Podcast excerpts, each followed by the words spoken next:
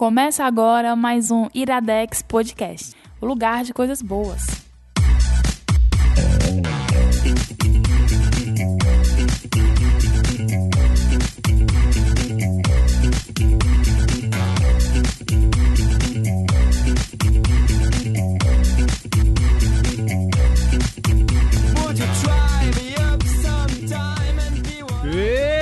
Começando mais um Iradex Podcast. Caio My Dear Anderson. Quanto fez- tempo, cara? Opa, opa, a tua abertura foi bem PH Santos. Eu, eu faço um misto de Ah, é? várias referências. Aí tu faz a mistura Gabriel e PH Santos. Exatamente, eu sou um homem de muitas referências. Opa, PJs Brandão. Como estamos? Estamos Tá com indo, né, aqui. cara? Estamos cansados e sem tempo. tá É meio sério? tenso essa semana. Tá, cara? Por quê? Porque é muita coisa pra fazer, pra resolver em um período de tempo muito curto. Aí, né? Podia ser É porque- do Facebook de muita gente. É porque, assim, basicamente, quando você não é uma pessoa que é assalariada, Uhum. que tem tipo assim, não, se eu ficar parado uns. Eu- minhas férias. O, o, o sistema já planejou as férias pra mim, eu já vou receber dinheiro por isso. As obrigações no trabalho já vão estar resolvidas. Quando você não é esse tipo de pessoa, você basicamente se vai tirar cinco dias de férias, É cinco dias você liso. tem que passar cinco dias, você tem que. O trabalho de cinco dias você tem que fazer antes ou depois. Então, Cinco dias sem receber. é E cinco essa dias sem receber. voz deliciosa Doente. que eu estava com tanta saudade de ouvir. Eita, pô. Eu tô doente, vou Tá viajar bem. doente. Tá bem. Quem é você? Se você, a essa altura do campeonato, não sabe quem sou eu, saia daqui agora. Desligue. Já baixou o Que podcast, absurdo. né? Se retire. Então a gente já tem o seu download, isso que importa. ah, é, mas faz não, tanto, tempo, faz tanto Não, tempo não que eu não venho aqui que ninguém lembra mais de mim, não. Acabou. Luísa Linda. Oi, linda por sua conta. Sempre. Como estamos, gente? Eu tô com saudade disso aqui, cara. Fazia muito É? tempo que eu não gravava. Viradex, É porque de você só quer saber da sua noiva. faz Eu quero que saber tu da minha não gravava. dissertação que eu tava escrevendo. Você só quer já faz saber da mais de sua um mês, cara. noiva. Acho que faz um mês e meio. Isso, Até- sempre. Ele Dog sempre Jones tava tem com que, saudade. tem que atrapalhar alguma hora. Douglas. CJ quer participar, gente. É bichinho. verdade, verdade. Sim, tem recado, Caio Anderson? A gente deve tiver- fazer nossas deliciosas indicações de hoje. Tem, né? tem, Gustavo tem. Mociaro mandou avisar. É, primeiro de todos que a gente ainda tá na campanha de mande contos para o Iradex. Se você escreve e tal, tem algumas coisas escritas de conto, crônico, até mesmo poesia, alguma coisa experimental assim. E quer publicar dentro do Iradex na nossa coluna de contos semanais, você manda para contos@iradex.net. Exatamente. A van- O lance que pra isso acontecer, você nunca pode ter publicado em mais nenhum canto, né? Sim, tem que ser inédito. Mas se for, é, você manda, o responsável pela coluna é o Mociaro, ele vai receber, vai editar, vai entrar em contato. E é legal, a gente tem um feedback sempre bem legal das colunas, é, da coluna de contos, é tipo um clássico do Iradex, já tem uns 3 ou 4 anos que ela rola, a gente já tem muita coisa. Isso um dia vai ser uma outra coisa, de um outro projeto que faz anos que tá Iradex guardado na, na, na, na bolsa, mas um dia rola da gente fazer umas coisas com esses contos. Será que o dia vira livre, hein?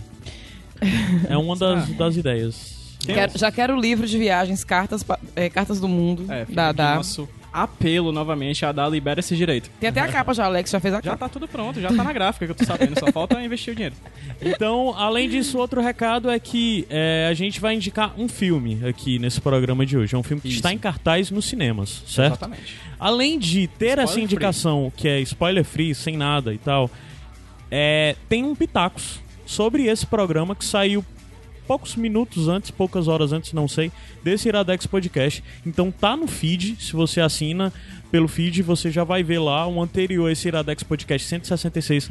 É o Pitacos sobre o filme, so- o Pitacos sobre Um Lugar Silencioso. Exatamente. Então, que é o filme que nós vamos indicar hoje. E o Pitacos é um projeto novo dentro do, do- da RIPA, dentro do, da rede Iradex de produções associadas. É, o Pitacos é o nosso podcast onde a gente pode falar sobre algumas coisas que não cabem dentro daqui do Iradex Podcast. Então, algumas coisas de pauta quente, ou sei lá, pra falar sobre um filme da Marvel, ou pra falar sobre, sei lá. Instagram, como Aham. o que vocês gravaram Isso, e publicaram exatamente. semana passada, tu, Zé e o Rude. Maravilhoso, adorei as Então, dicas. O Pitacos é um programa. Como eu falei ontem, o, o- como eu falei ontem, numa gravação que rolou ontem, que é do podcast que ainda vai sair, eu dei spoiler. Do futuro, o Caio do futuro falou. Mas é um podcast amorfo e atemporal. Olha aí. Porque ele não tem periodicidade, ele não tem formato e a gente pode falar de várias coisas diferentes, desde filmes, livros, temporadas de série ou séries de forma geral. Posso falar de Isso. comida? Pode falar de comida. Eu quero falar de comida. Vamos fazer um pitaco Vamos falar. melhores sobremesas. Vamos fazer Então- uns pitacos fazendo. A gente, eu faço uns pratos, a gente vai comendo e dando pitaco naqueles pratos. Olha, eu acho, Justo. eu acho justíssimo. Inclusive, já pode É. começar de Vários agora. pitacos. Então é isso, conheçam o Pitacos, conheçam esses os, os dois recados. E o último é, se você gosta, acredita e quer nos possibilitar fazendo o que nós fazemos aqui dentro do Iradex de uma forma geral, padrim.com.br barra Iradex, contribua no valor que puder. E é isso, o valor que você puder nos ajudar, sempre seja um assinante mensal e E fique. É, em- ou fiquem de olho no grupo do Facebook do Bando de Ruma, comentando Isso. as postagens e postando É. coisas legais pra galera lá. Sim, é, conheço o Band de Ruma. De Ruma é o grupo do, dos ouvintes da comunidade que gira em torno do Iradex e de tudo que é relacionado Só ao Iradex. Gente boa. E tem o Casais grupo do Bando de. Ruma no Verdade. Iradex e tem o Bando de Ruma. Ou tem um Bando de Ruma no Facebook, e no Facebook. Telegram. Ah, e além disso, tem que falar do canal do Telegram, que eu sempre esqueço, né? A gente tem um canal no Telegram, t.me barra iradexnet. Se você usa Telegram, é, você só procura por IradexNet, assina o nosso canal. E toda atualização que houver dentro do Iradex, ou de comunicados, ou de coisas desse tipo, vão estar lá nesse canal. O canal, é, você assina, não é algo de interação, sei lá, mútua, né? Você só recebe informação, você não manda. Mas assina o nosso canal lá no Telegram. Só coisa boa. Só, é, É isso. Todos os recados. Tem E alguma pergunta, indicar- tem alguma coisa? Não, nu- nunca pensei em pergunta. Sabia? Ah, minha, minha vida já tem muitas dúvidas. Já diretamente também. para as indicações. que vão ser duas hoje. A gente vai indicar um quadrinho e um filminho. Não é isso, Luísa Lima? Um filminho, filminho não, filmaço. Filmaço. Eu gostaria muito de falar que o Roberto Rudinei deu um nome muito bom em inglês pro filme que se chama Lock S, também conhecido como O Trancado.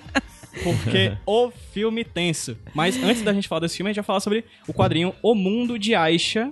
E no primeiro momento, e no segundo momento a gente vai falar sobre o filme Um Lugar Silencioso, que vai ter um pitaco aí que eu tô sabendo agora que vai sair antes. Então quer dizer que Vai ter um pitaco. Já teve o ligeiro. pitaco. Você É, já, sair. já, sa- já teve, a gente já gravou. PJ, Eu já tinha não dito isso no ensaiamos, grupo. Já né? saiu, já saiu. Tá aí Eu já mundo, tinha já. dito isso no grupo. Sei que PJ na proteção. Eu estava embriagado. É. É isso. Você quer o quê, Luísa Lima? Iradex Podcast. Sobe a música, DJ! And I don't wanna make you mad. See a dozen of those flies. A strange story left in. And as you go inside the hall, you see the red fog in your eyes. I see a mirror coming right to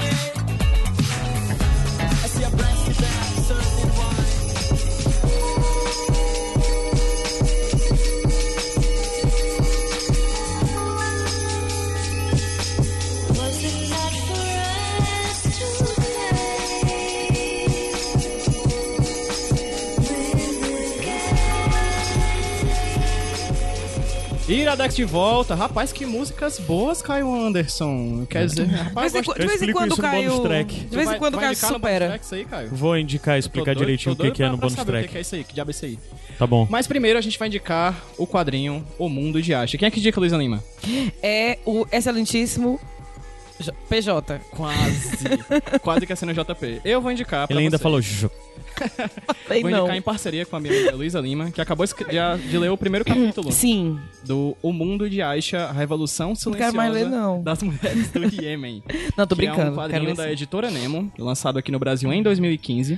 Com a autoria, pelo menos somente na capa, tem a autoria do quadrinista italiano Ugo Bertotti. Acontece que não é um quadrinho que é feito somente com uma mão, são com quatro mãos. Porque além do Hugo Bertotti, que No caso, duas, né? Não é um quadrinho- quadrinho feito com duas mãos. É verdade. Porque A não ser que ele não tenha. é, Aí eu é, não sei. É, enfim. Gente, continuando. É, no caso, o Hugo Bertotti, ele desenha histórias que foram captadas pela foto, fotojornalista francesa Ag- Agnes Montanari. Ela, também faz documentários, né? Eu tava lendo um pouquinho sobre ela, ela faz Sim. documentário também. Isso, Bacana. isso. É, inclusive, uma das, uma das histórias desse, desse quadrinho é. Ela faz junto com uma videomaker que vai conhecer um pouco sobre as vidas realmente das mulheres do Iêmen, que é um país, né? Da, a- um país do Oriente Médio, que vive uma constante guerra, um país bastante violento, com leis extremamente conservadoras, e que ela consegue narrar a vida dessas mulheres a partir de três capítulos, diferentes mulheres, ela chega a conversar com 30 delas. Né? E começa a narrar a trama de cada uma delas e ela consegue condensar todas essas histórias em um quadrinho. Na verdade, o Hugo Bertotti desenha Hugo, esse né? quadrinho em três capítulos diferentes, sendo o primeiro somente focado em uma personagem chamada Sabirra, o segundo chama, é, centrado em uma personagem chamado, chamada Hamedá, E o terceiro, eu vou procurar agora, são cinco mulheres diferentes que ela fala que é a própria Aisha, né, que dá nome à trama, e outras cinco mulheres que eu não achei aqui agora, mas são cerca de seis mulheres diferentes que, ele, que ela costuma narrar. E ela trata, ela fala dessas várias mulheres e que são depois traduzidas pelo desenho do Hugo. Por que, que eu quis indicar esse quadrinho? Porque eu acho ele um quadrinho fenomenal de lindo, assim. Ele tem um desenho absurdamente simples, simplista, é um desenho bem cartunesco, bem minimalista, mas esse foi o quadrinho que me fez querer estudar o que eu tô estudando agora no mestrado. Eu estudo Só pra dizer que faz mestrado. É. oh, gente. Eu- Por quê, né? um dia quando eu Tem, fizer tem sem todo programa tem que. É, Tô tem que dizer, brincando, tem que dizer, né? É porque assim, tem uma pessoa que é mestre aqui na mesa, eu não vou dizer nem quem é. Besteira. Todo mundo sabe E que é o aí? Caio. Besteira. Exatamente. O DJ, DJ em mestrado, né? E aí, no caso, eu estudo sobre quadrinhos e fotografia. E eu já tinha lido quadrinhos que utilizavam fotografia antes do mundo de Uhum. Aisha, mas foi particularmente o mundo de Aisha que me fez querer é, ler quadrinhos. A Lu chegou a ler o primeiro capítulo. É, eu cheguei a ler o primeiro capítulo, mas assim, quando você me disse que ia indicar, eu pesquisei algumas coisas Uhum. sobre ele. E assim, é, não tem pra piratear, viu, gente? Não vão atrás, isso é feio. não tem. E é tão, é tão baratinho, dá pra achar em quase toda livraria, da É, Nemo, é bem fácil isso. achar. Mas eu vi. é, pesquisando sobre, eu vi a imagem e eu cheguei a ver uma página do quadrinho que tinha um diálogo muito bacana, muito bacana sobre o uso do niqab. Niqab que chama? Exatamente. Que eu já tinha é, ouvido algumas discussões sobre o uso do niqab e como a percepção que das mulheres do, do Ocidente, né, a gente tem uma visão é, diferente das visões que elas têm com o uso do niqab. E nesse quadrinho que eu vi, nessa, nessa página que eu vi, antes de ler o primeiro capítulo, tinha um diálogo muito, muito legal dela, da, da jornalista, da fo- da fotógrafa, né, jornalista, com uma das, das É a- personagens, a Aisha, eu acho a que é a própria própria Aisha, Aisha. né? Que ela fala sobre o uso do niqab e a Aisha diz, olha, vocês têm uma visão diferente da nossa. Pra gente não é tão ruim assim. Uhum. E aí ela até brinca no começo, né? Que ela fala, ah, a gente não precisa se preocupar se é bonita ou feia, não tem que achar tá dinheiro... mal- bem é, feita, não tem que achar dinheiro com roupa, nem com dermatologista, nem com dentista. Mas que brincadeiras à parte, é, o niqab permite que elas possam fazer coisas que elas almejam. Pra elas é muito mais importante trabalhar e estudar, ser professora, médica ou mexer- é, é, se envolver em política, do que mostrar o corpo ou o rosto, enfim. E aí ela, ela toca num- num ponto bem bacana, que ela fala que se. E eu achei muito bacana esse trecho, vou até dizer direitinho. Ela fala assim: os homens se sentem mais tranquilos.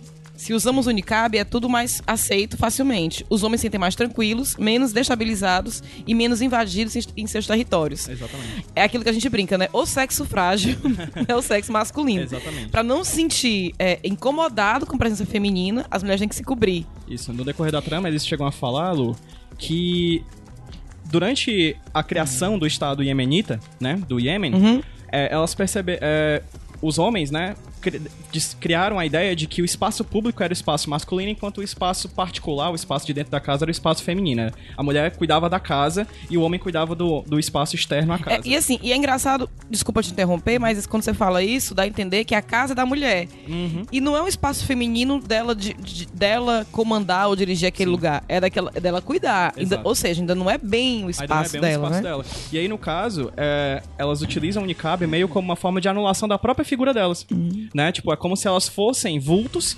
sombras, que passeiam pelo dia do lado de fora das casas pra quando chegam em casa serem elas mesmas. Mas o, o engraçado disso tudo é que nós, é, as mulheres né, Ocidentais. ocidentais. que quando observam os niqab, a gente entende que aquilo ali, as mulheres estão sendo aprisionadas. Sim, sim, sim. Na verdade, o que, eu o que eu consigo entender pelo relato dela é que o uso do niqab acaba libertando. Exatamente. não aprisionando. Então elas podem fazer outras coisas é, que, que muitas não conseguiam e para elas é- isso é muito mais importante do que se mostrar ao mundo. A figura da Aisha é muito importante pra trama, por isso que talvez ela se- seja Uhum. a personagem dentre as várias mulheres da trama que dá nome ao título, porque ela trabalha com internet. Ela é formada em, em informática.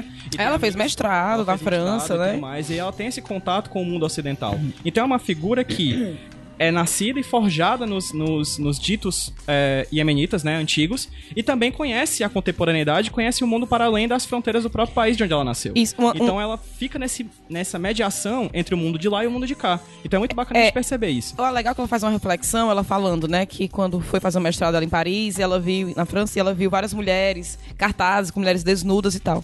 E ela, e ela diz uma coisa bacana, que todo esse esforço que a gente tem para estar de acordo com os padrões é, é o nosso niqab, não é uma liberdade. Ela não vê liberdade em poder se mostrar, mas tá sempre preocupada com a aparência, É com o outra prisão. corpo. Então é uma outra prisão, ela não vê liberdade nisso. Fora isso, também ela fala um pouco de como ela foi criada, né? Então, dos costumes, do pudor, do respeito à família. É legal que ela fala, quando ela vê um cartaz de uma moça só de, de lingerie, ela Sim, fala, sim. a família dela não diz nada. Sim, sim. mas o que, assim, o que- é, é meio chocante pra gente, mas é outra cultura. Isso. Então, eu acho que assim, é, não cabe a nós julgar nem usar nossa voz para calar delas. É, uma das coisas que o feminismo sempre abraça é que as mulheres têm o direito de ser o que elas quiserem. Sim. Inclusive, usar niqab, ser do lar, ou ser recatado, ou ter pudor, ou ter vergonha, ou não.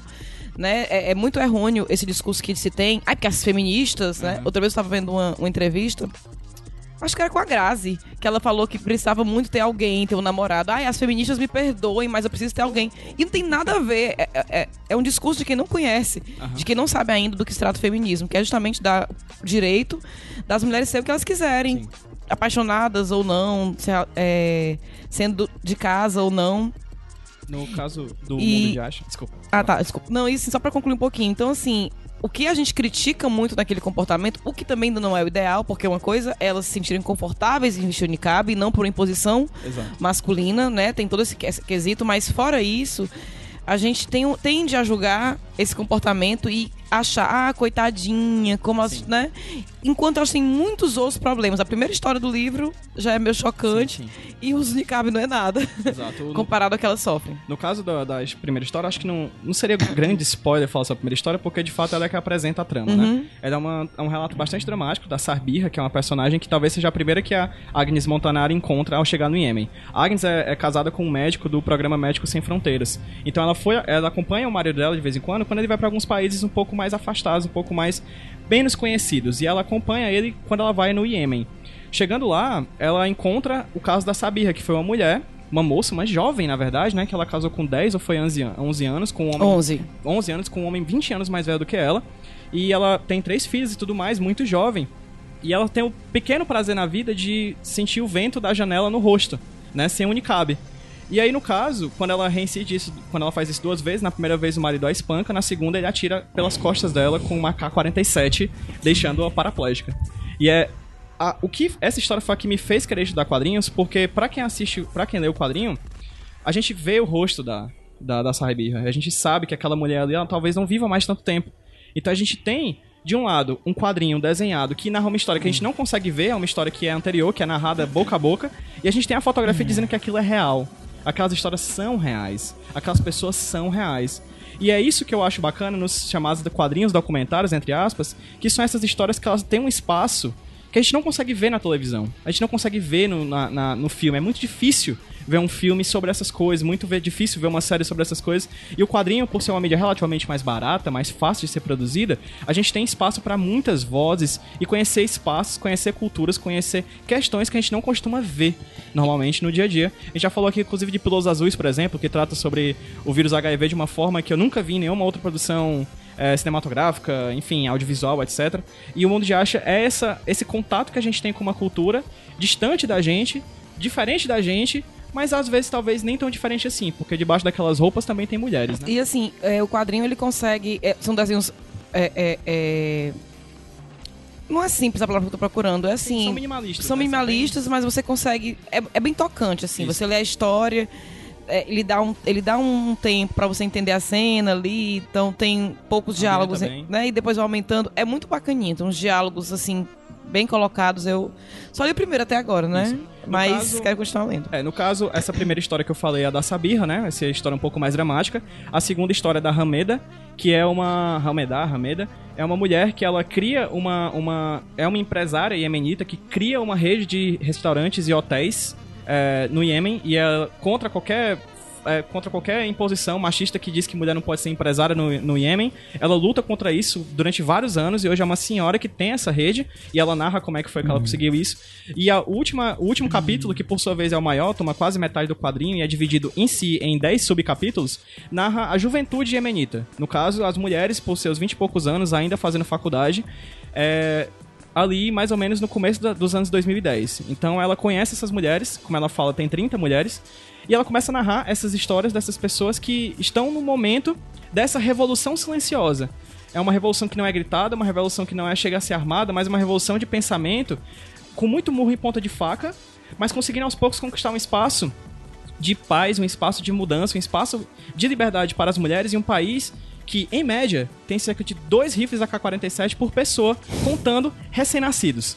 Certo? Então, assim, é absurdamente é absurda a discrepância desse país que parece que está o tempo inteiro prestes a explodir, mas a gente tem uma força feminina vendo ali, vindo ali por debaixo de niqab, querendo modificar a realidade delas, a realidade das pessoas, não somente delas, mas de todo mundo naquele E país. torna até a discussão sobre o uso unicap tão pequena, né? Sim, é só um detalhe. né, só um detalhe, tão, é, o tão grandioso que é todos os problemas que elas enfrentam.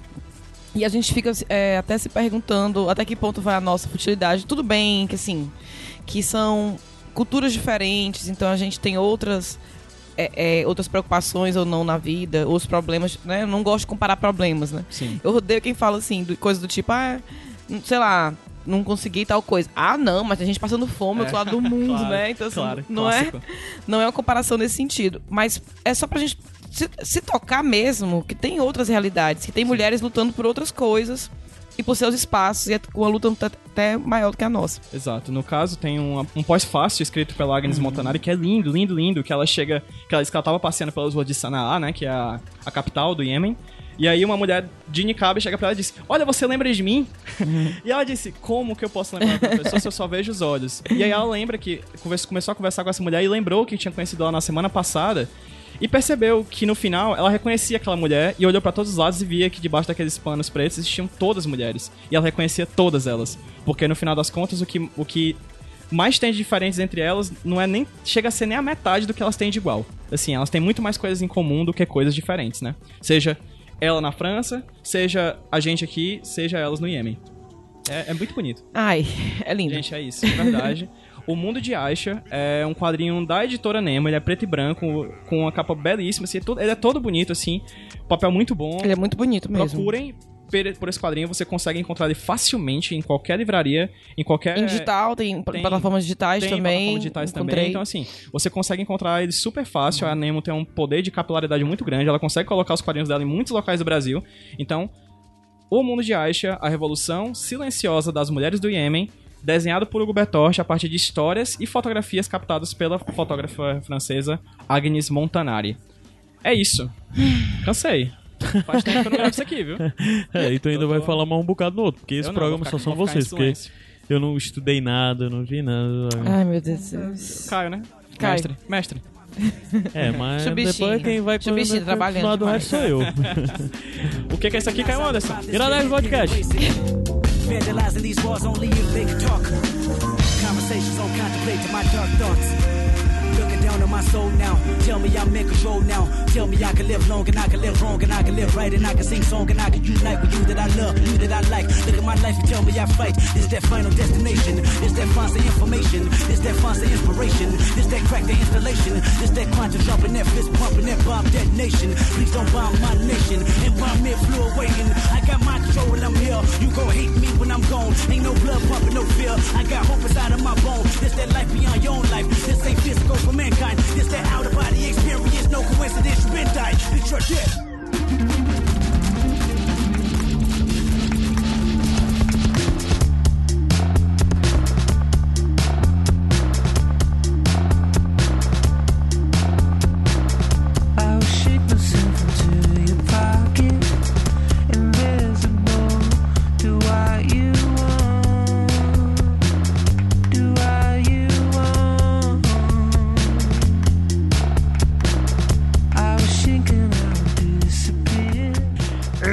De volta. Caio Anderson, isso é uma lágrima nos seus olhos, Caio Anderson? Não, estou. toda vida que toca gente, o Radiohead Caio esses dias tem arrepiado. coração. Eu estou no pré-Radiohead, então. Filma, filma, Luísa, filma ele. Filma. Afeta. Filma essa eu vou ver lágrima, isso ao vivo, lágrima. cara.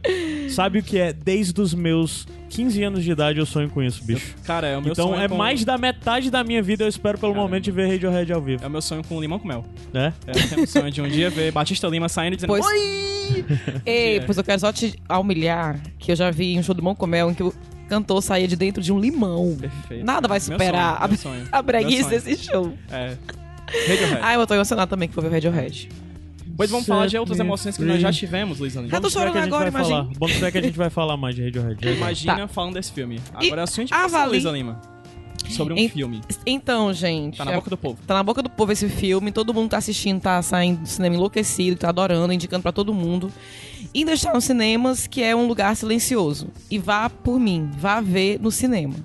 A não ser que você tenha uma experiência um pouco desagradável, como é que eu tive, que do meu lado tinha dois caras que não paravam de falar, um casal, que um deles ficava no celular, com aquela claridade, e aí ele perdia as coisas do filme e ficava, o que aconteceu?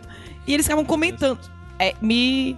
E assim, eu sou uma pessoa que me incomoda um pouco com as coisas, né? E eu- quem já fez o cinema comigo sabe que de vez em quando eu gosto de fazer pequenos comentários. Isso aqui não é tal coisa? Esse e é pergunto. isso. Mas esse filme filme não é pra é pra isso. E até eu que sou chata nesse sentido, tava bem quietinha e me incomodando. Eu tava me incomodando com uma pessoa comendo pipoca do meu lado.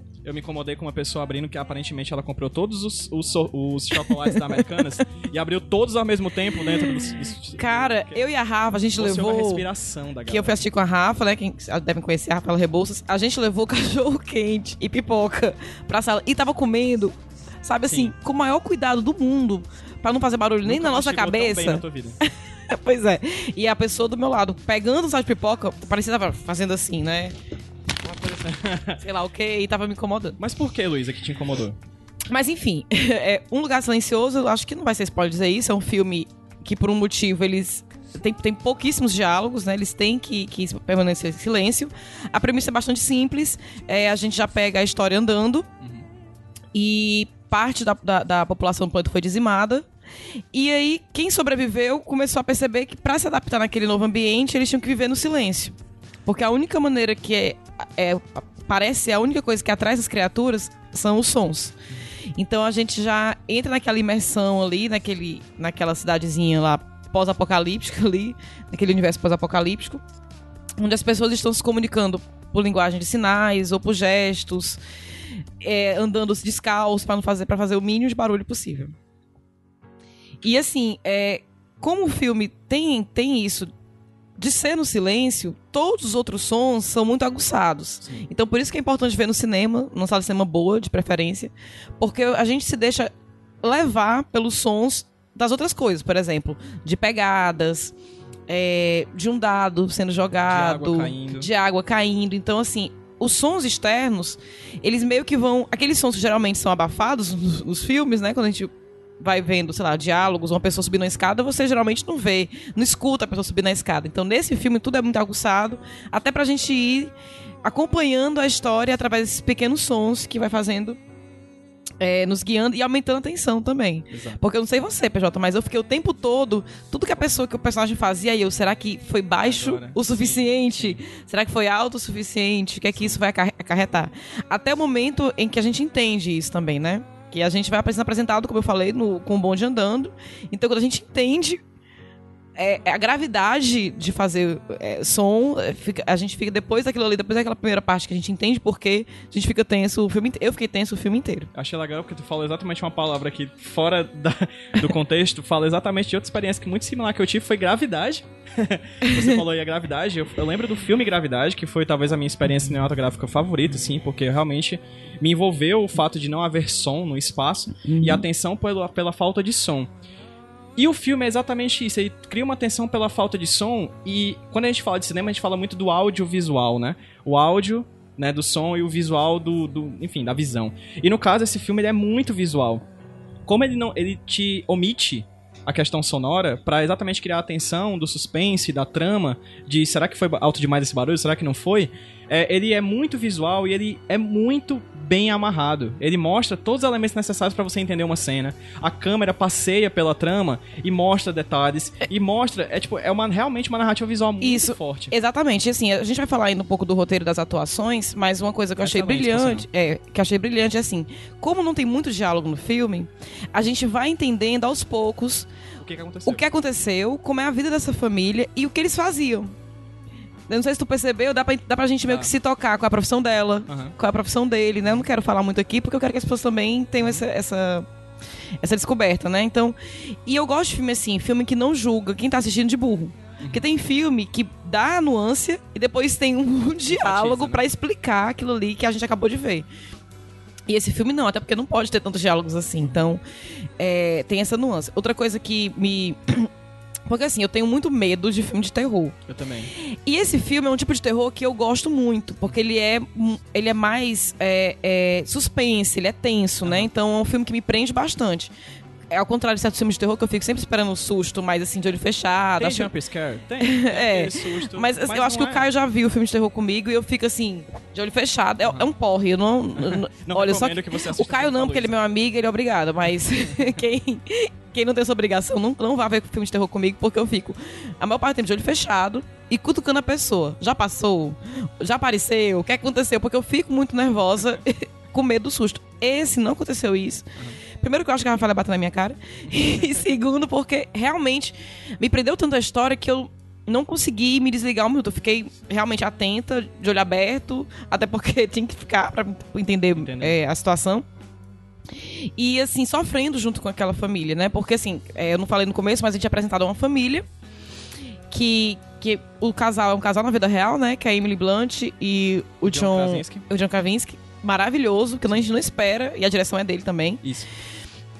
E John Krasinski como- é o... é o Jim de The, The Office, Office, né? né? Jim, né? O personagem dele? Sim.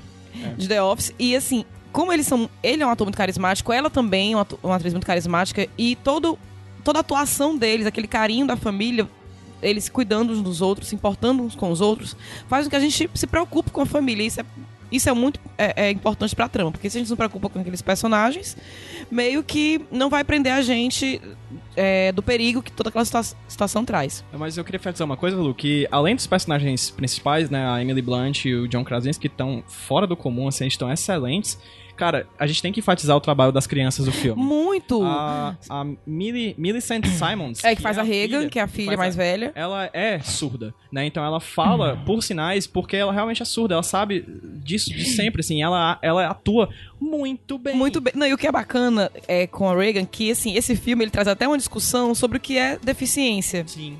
Porque no caso, a deficiência dela e o fato da família já ser acostumada a falar pela linguagem dos sinais, porque tem uma filha É a vantagem. com deficiência auditiva, é a vantagem que eles tiveram pra sobreviver e se comunicar naquele mundo. Chega a ser uma vantagem. Então tem esse contraponto muito bacana. E até a personagem da Reagan serve também pra fazer um contraponto, já que o- as criaturas têm a audição muito aguçada e ela não tem audição. É um ponto forte, assim, um contraponto. E, assim, é um pouco tenso também. Porque eu tava lendo uma crítica do filme em que o cara falava assim que ela, por, por, por ter surdez, ela não escuta o silêncio. Eu achei aquilo fantástico, porque ela não sabe se tá se É. pondo em perigo ou não. Porque ela não tem como saber se ela tá fazendo barulho por pisar em alguma coisa, ou se tem algo perto dela fazendo barulho, ela não sabe disso. Então, assim, ela pode ver, se ela vê algo caindo, ela, ela já fica assustada, mas E o resto? o e o resto, né? Que não tá acontecendo na visão dela.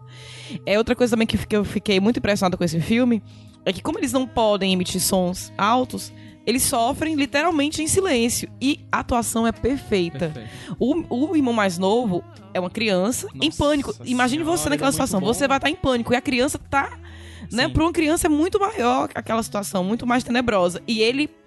Perfeito. Perfeito. E assim, como ele, quando eles estão sofrendo, ou chorando, ou tendo dor, sem poder gritar, aquilo me deixou, assim, Agoniado. fisicamente agoniada, assim. Eu fiquei sentindo aquela dor, querendo chorar junto.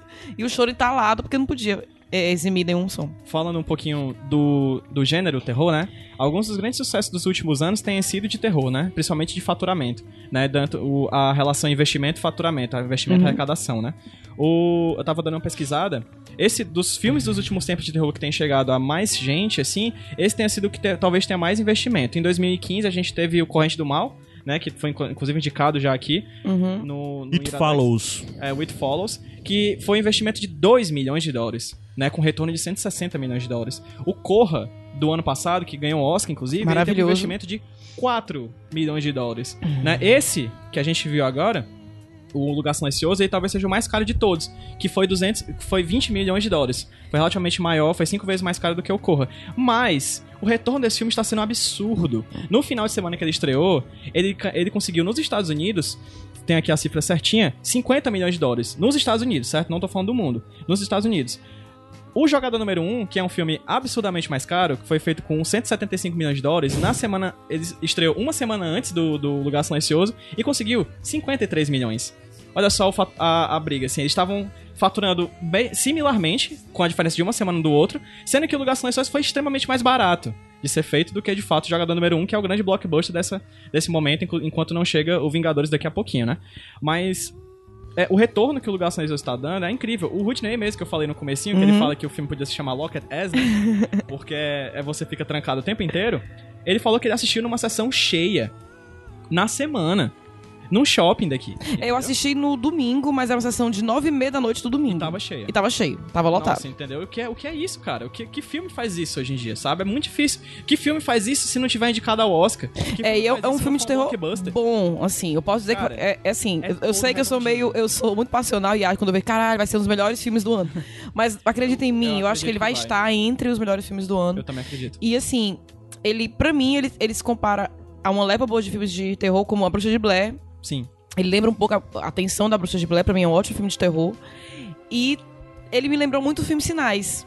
Sim. Agora, se eu disser porque também, acho que eu É, vou entregar um claro. pouquinho, né? Então, é, é, mas lembra, assim, até porque, até porque tem a situação da nossa família, né? Uma situação isolada e tal, mas tem suspense. outras, um suspense, e é muito bacana. Realmente é uma indicação fora do comum. Assim, gente, vão ver, sério. Se possível, procurem qual é a sessão mais próxima. eu não sei se eu atrás. falei bem as coisas que, que eu tinha pra falar, mas e se não se vai fazer você ir assistir, mas É bom manter. é bom man- Porque- eu não quero falar muito mais do que isso pra que para não estragar a experiência, porque eu acho que as descobertas vão ser legais. Isso. Eu fui ver sabendo menos do que eu tô dizendo aqui agora. E foi maravilhoso. Foi, eu acho que todo mundo. a- Mesmo é- assim, não vai estragar a é um experiência, filme pra não. família toda? Não, não sei. Eu não É um levaria minha para sobrinha pequena pra assistir, não. não. Nem eu. Nem minha mãe, a bichinha. Caio, tu não assistiu? Não. O que é que tu tá achando desse filme assim? Tipo, o que é que você. Antes da gente falar aqui, o que é que você tem Cara, eu já, tinha, filme? eu já tinha ficado muito curioso sobre o filme desde o começo. Primeiro, porque eu vi que era com o John Krasinski, né? Aham. E, assim, eu adoro The Office, adorava o personagem do Jim, provavelmente era o meu personagem favorito na série. E. Aí eu, pô, o Krasinski tá dirigindo, sabe? Porque assim, eu, pra falar a real, vi pouquíssimas coisas dele, dele além de The Office. Aí do nada ele vem dirigindo um filme. Aí eu achei que era um filme de terror pastelão. Eu começo a ver a crítica, todo mundo dizendo, ah, pô, melhor filme do ano de terror, blá blá blá blá. Começando a botar ele no meio, do lado de outros grandes filmes, eu fiquei muito curioso sobre. Aí depois veio toda a coisa, saber que tem a Emily Blunt, saber de como ele conseguiu ela pro papel. De que ele Casando queria, porque queria. Porque assim, hã? Casando com ela? Não, Eles são se casaram em casados, não. 2010. Eles são São, casados. não, mas tipo, Eu sei, eu tô. tô- Aí tá. ele falou que uma das coisas é que como eles foram apresentados, que basicamente, tipo, é. Ai, eu vou conhecer, tipo, ah, é Emily Blunt, é Emily Blunt e tal, ele todo nervoso e tal. E a Emily Blunt disse, ah, o rapaz ali. Tipo, ela não tinha ideia de quem ele era, que ela já era a Emily Blunt e tal. Aí eu, eu- tudo isso me fez meio que ficar curioso sobre o filme, mas o principal fator que me faz ser curioso sobre esse filme, eu sou o besta que sempre fala de som, é pra entender como é que é isso, porque com certeza não é um filme sem som. Não, não é um filme Não, não, é porque na verdade é, Não, é o porque, é, é é porque todo mundo fala é um filme sobre silêncio e tal, mas não é um filme sobre, Sim, sim. não é o silêncio. Sim, sim. É a minúcia do silêncio, Sim, de sim. ser coisa muito. E eu tô muito curioso pra ver como isso vai estar dentro de uma sala de cinema. Porque tem É som, porque não tem cara. como não ter som. É mas só que tipo é pra ser o menos ruído, ter o menos de ruído possível. Exatamente, é como eu é falei. minha Tem essa, tem essa história do som limpo demais, né? A maioria dos sons que geralmente a gente assiste um filme e eles, e eles estão encobertos, como passos e alguma coisa se mexendo, esse filme é aguçado, esse, esse tipo É. de coisa. E é, e é- isso, pois é, é isso que eu quero ver então, como que e é bacana dentro. ver também é, a, gente, é, a inteligência dos personagens em fazer coisas pra diminuir o som, que eles fazem pra diminuir, pra não pisar em folhas, Uhum. por exemplo. É uma estratégia, né? É, e assim, acima de tudo, a personagem tá, tá, é, não sei se eu posso dizer isso, ela tá numa É, condição, é, né, é. e tal. O que ela faz pra abafar os possíveis sons que virão, assim, cara, gente, é, é muito genial. Eu Cara, acho é muito bacana. Eu só esqueci de dar um detalhe muito legal, que talvez o, o produtor executivo do filme seja a pessoa menos silenciosa do mundo, que se chama Michael Bay. Michael Bay é um dos, dos produtores É, um executivos, foi uma produtores, das pessoas que arranjou grana pro John Krasinski. Inclusive, eu vi algumas críticas que diziam que se não fosse John Krasinski, esse filme dificilmente aconteceria. Porque é um filme que precisa ter um, um, um teste de ferro ali pra conseguir emplacar, fazer um Mas filme ainda desse, bem, porque tá muito maravilhoso. Krasinski e a Emily Blunt detonaram nesse filme. Maravilhosa. Ele- não, os personagens deles são maravilhosos, maravilhosos e assim, é sabe, não tem não, não tem os clichês do herói, da heroína não. É assim, é uma família lutando pra viver naquele ambiente. É fantástico. É. Pa- Cinco estrelinhas. Assim cinco? Seis? Seis. cinco. 6 de 5. Terminar esse Iradex Podcast, corre pro cinema mais, mais próximo pra poder assistir. É, aproveita porque ainda tá em Vale cartaz, pena, né? tá em cartaz. Já já vai entrar em cartaz aí o Vingadores. o Vingadores e vai tirar todas as salas, né? Porque Sim. todas as salas vão estar passando Vão Vingadores. criar Isso é um saco, salas né? pra poder colocar É. Vingadores dentro.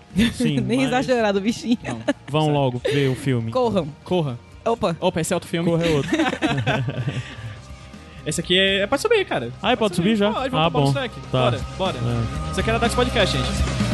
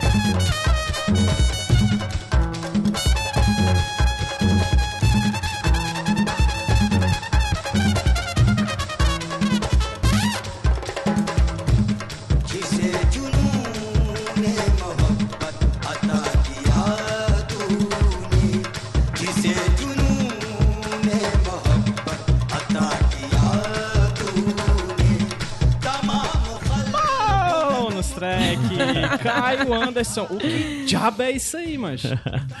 Cara, é. Pra começar, né? Bônus track, vou começar explicando primeiro a trilha sonora, como o senhor Gabs Franks faz, né? É, por sinal, o Gabs não está aqui hoje, gente, porque ele tinha um Está compromisso. Tá bom? Mas. É, vamos lá, então. A trilha sonora de hoje são quatro bandas. Bandas, projetos, artistas, assim, sabe? E basicamente.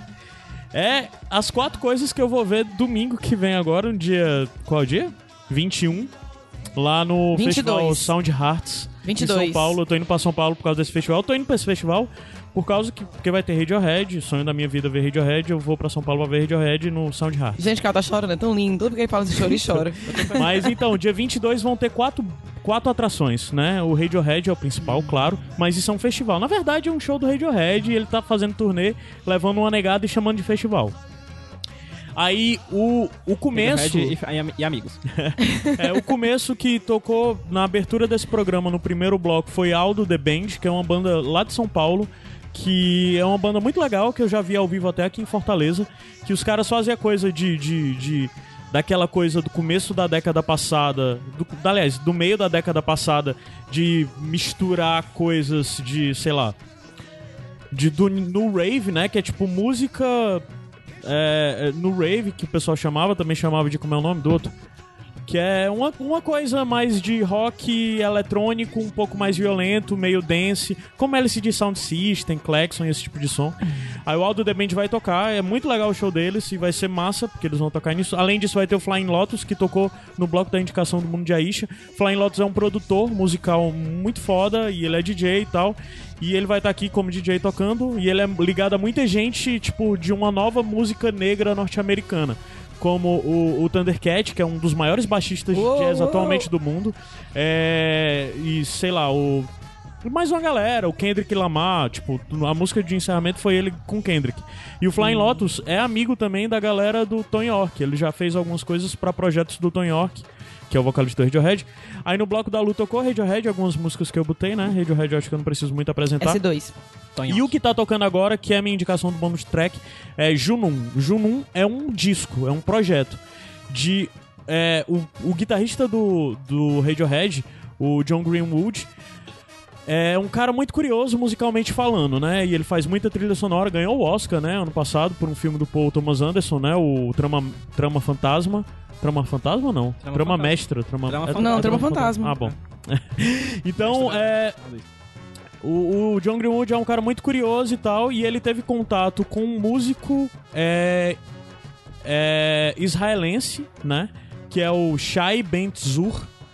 Que ele é israelense, mas é um cara que muito cedo se apaixonou pela música indiana e decidiu ir pra Índia pra estudar música. Então ele vive nesses dois mundos, Índia e Israel.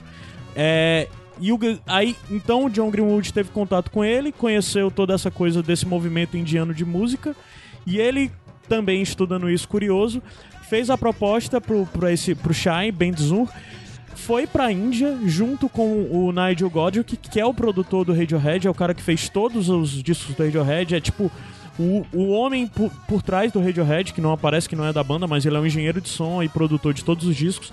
E eles juntaram todo o equipamento deles, foram pra Índia, se juntaram junto com o Shai lá. Foram pra um templo numa cidadezinha, tipo, interior da Índia, um templo mesmo. Pacatuma da Índia. Tipo isso. E lá eles gravaram um disco junto com o Shai e um grupo tradicional que é o Rajasthan Express, que é um, gru um grupo de tipo 17 pessoas. Que tem a galera de percussão, tem a galera do de sopro, tem os vocalistas e eles misturam muitas coisas esse esse grupo, porque é música tradicional, mas tem coisa da música hindu, tem coisa de música muçulmana mesmo. E durante o disco eles cantam em três línguas diferentes que o que o que as músicas são cantadas pelo Shai pelo pessoal do Rajasthan Express, que é em hebreu, hindu, em urdu. E, tipo, o disco é uma mistura do caramba. E, basicamente, quando eu vi que ia ter isso no coisa, eu fui atrás de pesquisar. Eu vi, ah, vai ser mais uma coisa eletrônica do, do John Greenwood. E não é nada disso. Porque o John, ele é um cara... O Johnny Greenwood é um cara muito de música eletrônica mesmo. É muito da base que ele traz pro Radiohead. Mas aqui é algo completamente diferente. Porque, basicamente, ele foi pra Índia e disse, eu vou estudar música indiana e vou pegar a base deles e vai e lançou esse projeto onde ele não faz o que ele faz. Ele vê o que eles fazem e tenta de alguma forma se encaixar. Isso é fantástico. Como, por exemplo, música indiana tradicional não tem uso de acorde.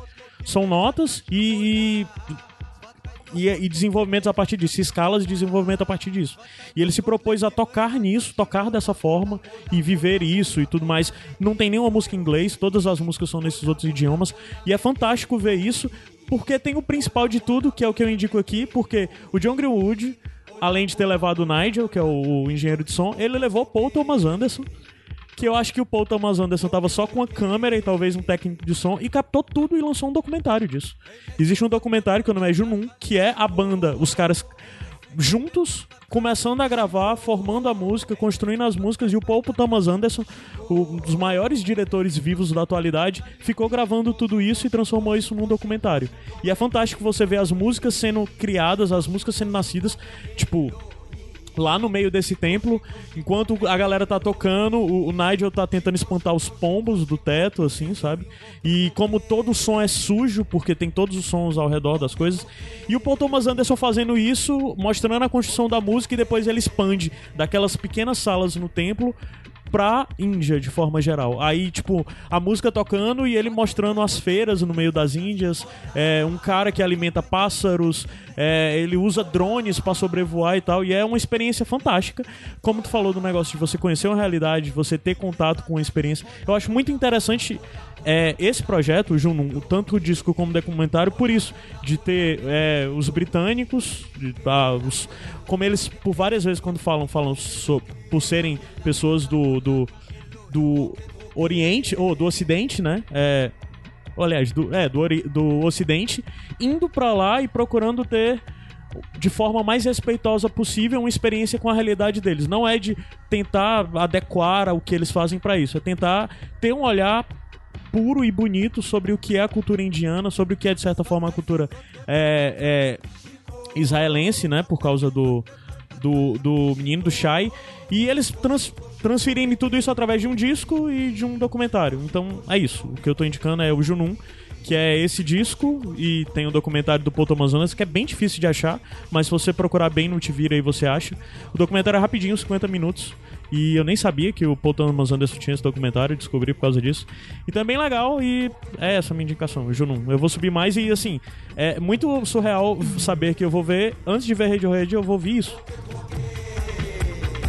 Tão lindo, né? Apaixonadinho. Eu acho, eu acho que ele gosta de música, Luiz. Tu acha que ele gosta? Acho que médio. Um pouquinho só que ele gosta. Meu orgulho. Meu guerreirinho. É o guerrinho musical. Saia, saia de ambiente de música, Caio Anderson. É muito legal, cara, muito legal. Principalmente uma das coisas mais legais nisso é você ver. Porque tem muita percussão. E a gente é acostumado com percussão. A gente é brasileiro, a gente tem as raízes africanas que basicamente controlam o país, assim, musicalmente. A base, a nossa base musical é praticamente a música africana, né? A gente é muito, é, muito acostumado com isso. E também lá, aí eles têm muita percussão indiana, mas também tem algo que foi muito surpreendente, que é da influência dos britânicos sobre a Índia, que são os instrumentos de sopro. E como eles tocam isso e como isso é totalmente diferente do que a gente é habituado. E eles têm uma- um, um set grande de músicos de sopro, aí é massa. Quem for ouvir vai ver que a percussão é. É engraçado que quando o Caio tá indicando alguma coisa de música, a gente não fala nada, fica só olhando, né? Assim, Ah, babando. Admirando, sim, admirando. Mas vai, Admirando, foi, é. foi meu bônus track, bem longo. Porque na verdade Lima. era pra ser quase que uma indicação mesmo. É, ficou três indicações. Ficou três indicações, três eu também acho. Vai, Luiz. Meu bônus track é pra quem é de São Paulo. Vou nem dizer o que é, porque. Obrigada. É, quem for de São Paulo, o bônus track é tomar uma cervejinha com a gente. Sexta-feira. Caio só chega Não, no sábado. Aproveita que o Caio só É. chega no sábado. Então você não vai ter esse desprazer. Opa, cara. Mas assim, a gente vai tomar uma cervejinha sexta-feira. Vamos colocar lá no grupo do Facebook, no Bando de Ruma, onde. Então fiquem ligadinhos, se quiser ir tomar uma cerveja e falar mal de quem não tá lá. É, É só no caso chegar. eu, eu só vou estar lá no sábado, quem então tá podem ir lá falar mal a de gente mim. vai outros dias também, mas vai, primeiro vai ser na sexta. É. Show de bola. A minha indicação são dois podcasts. Na verdade, Certo. é a mais nova produção do Agnaldo Indica. Né, os parceiros do Agnaldo Indica. Nossa, né, é parceiros do Agnaldo Indica. Que é o Molho Shoujo, que é um trabalho muito bacana produzido pela Giovanna. A Giovanna é uma das integrantes agora fixas do Agnaldo Indica. Olha, que ela produz o Molho Shoujo, que, em resumo, é um podcast sobre shoujo e josei. O que é isso? São as produções de mangás e animes japoneses voltados para o público feminino. Então, assim, elas problematizam os principais shoujos- É, pejotizam. os principais shoujos e joseis, né? Shoujo é mais voltado para o público feminino, é infantil e adolescente, e os joseis para adolescente e adulto, né? O jovem adulto. Então elas problematizam essas questões e tudo mais. Enfim, é, termos como cultura do estupro, discussões sobre feminismo, etc. Vai estar lá. Então se você gosta de- desse tipo de conteúdo, você gosta desse tipo de mangá e gosta de problematizar, corre pro modo shoujo, que é uma opção muito bacana. Eu ouvi o primeiro programa, tá bem bacana mesmo, assim, a edição do Rude tá primorosa. E as meninas, a Giovanna, a a Amanda, enfim, as meninas que estão fazendo o modo shoujo acontecer são pessoas realmente gabaritadíssimas pra produzir esse tipo de material. Bacana. E além disso, o segundo podcast. T- Todo mundo já veio aqui falar, né? Todos os meus outros amigos de podcast. Eu vou falar também, porque, cara, Nicolas Podcast. Olha, eu já, eu já tava falando pro Caio aqui antes da gente gravar. Já gravei Iradex que eu achei mais ou menos, outros muito bons, outros bons. Já gravei HQ esse roteiro que eu achei uns mais ou menos, outros bons, outros muito bons. Não teve nenhum Nicolas Podcast que eu não tenha chorado de rir. nenhum, zero, zero. Eu Tô já- devendo, viu, Cara, meninos do Agnaldo? Cuidado, Vou- viu? vou Que isso aí aumenta muito a expectativa do. Cara, ouvinte. eu tô falando de mim, eu sou besta, né? Então, assim, é, realmente acho que é, o- é um dos projetos que eu mais tô curtindo fazer ultimamente, porque é muito divertido fazer. Quero dizer que só tô esperando meu convite, viu, Rudinei? Pra gravar sobre a Rocha. Não esqueça de mim, que eu tenho que É falar porque desse filme. A gente sorteia um, um filme do próximo. Você já tá lá e a Rocha, a gente já falou que só vai tocar Pablo do Arrocha nesse programa, porque, enfim, condiz com o tema. Então, gente, é sério, procurem Nicolas Podcast aí no feed do Agnaldo ou feed dele próprio, porque realmente é um programa só sobre o maior ator que esse mundo já viu, chamado Nicolas Cage. Ai, Depois de todos os outros, né? esse bichinho. É isso. Estamos terminando, Caio Anderson, é isso mesmo? Acho que é isso. É isso, pra mim tá É. bom. Tá divertido? É. Foi, foi bom pra Vamos você? embora. Foi, foi bom sim. Estava com saudade. Bota uma café. Bora. E Um comer bolinho. tapioca. É. Bolinho que sobrou do vocês ainda tem que gravar o Gente, é Pitacos. porque a mãe do Ai, Caio, maravilhosa, manda o WhatsApp pra dizer que tem, bolo, tem tapioca e café. Curti, Achei fantástico. Depois acaba logo aí, cara. Eu Vamos fui subir a Pedro música. José. Eu Ah, sou... Só pra dizer, essa última música que vai bom, então. tocar Eu não sou ninguém. é não. até legal porque eu acho que é a música que é a única música que tem um quê de Radiohead de todas essas do Junun, por causa da guitarra. Então quem Não ouve faz chorar? presta atenção. Não, Ah. dá não. Só o Caio Não, chora. dá não. Só o Caio. Subir a música, né? Eu fui Pedro PJ Brandão. Caio Anderson. Luísa Lima. Até a próxima, gente. Até. Até semana que vem. Tchau!